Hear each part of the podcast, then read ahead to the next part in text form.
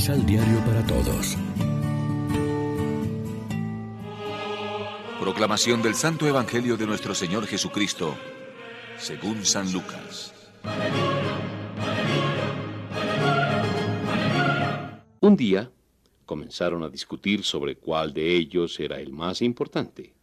Pero Jesús se dio cuenta de lo que les preocupaba, y tomando a un niño, lo puso a su lado y les dijo, El que recibe a este niño en mi nombre, me recibe a mí, y el que me recibe a mí, recibe al que me envió.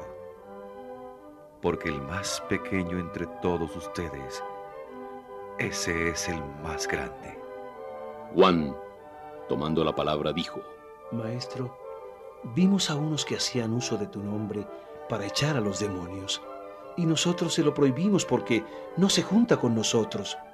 Pero Jesús le dijo, No se lo impidan. El que no está contra ustedes, está con ustedes. Lección Divina Amigos, ¿qué tal? En este lunes 27 de septiembre, la iglesia celebra la memoria del presbítero San Vicente de Paul y como siempre nos alimentamos con el pan de la palabra. Termina hoy el relato que nos ha hecho Lucas sobre el ministerio de Jesús en Galilea. A partir de mañana se inicia su viaje a Jerusalén. Cuando Jesús anunció a los suyos la muerte que le esperaba, ellos no entendían este lenguaje. Hoy tenemos la prueba de esta cerrazón están discutiendo quién es el más importante. No han captado el mensaje de Jesús, que su mesianismo pasa por la entrega de sí mismo y por tanto también sus seguidores deben tener esa misma actitud.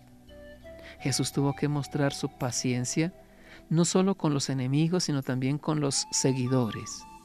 Iban madurando muy poco a poco. Pero hay otro episodio los celos que siente Juan de que haya otros que echan demonios en nombre de Jesús sin ser de los nuestros. Juan quiere desautorizar al exorcista intruso. Jesús les tiene que corregir una vez más. No se lo impidan. El que no está contra ustedes está a favor de ustedes. Lo que nos gusta, ser los más importantes, que todos hablen bien de nosotros, aparecer en la foto junto a los famosos. Tampoco nosotros hemos entendido mucho de la enseñanza y del ejemplo de Jesús en su actitud de siervo. No he venido a ser servido, sino a servir. Tendría que repetirnos la lección del niño puesto en medio de nosotros como el más importante. El niño era en la sociedad de su tiempo el miembro más débil, indefenso y poco representativo pues a ese le pone Jesús como modelo. También tenemos la tendencia que aquí muestra Juan, el discípulo preferido, los celos.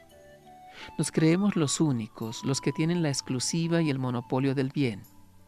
Algo parecido pasó en el Antiguo Testamento cuando Josué, el fiel lugarteniente de Moisés, quiso castigar a los que profetizaban sin haber estado en la reunión constituyente y Moisés, de corazón mucho más amplio, le tuvo que calmar, afirmando que ojalá todos profetizaran. Reflexionemos. Estamos dispuestos a colaborar con toda iniciativa de apostolado que nazca al margen de la comunidad o del barrio. Oremos juntos.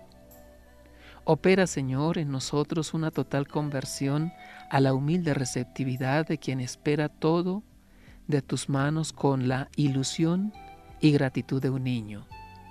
Haz que siguiendo el ejemplo de Jesús, sirvamos en su nombre a los hermanos con alegre sonrisa, compartiendo los gozos y esperanzas de todos. Amén. María, Reina de los Apóstoles, ruega por nosotros.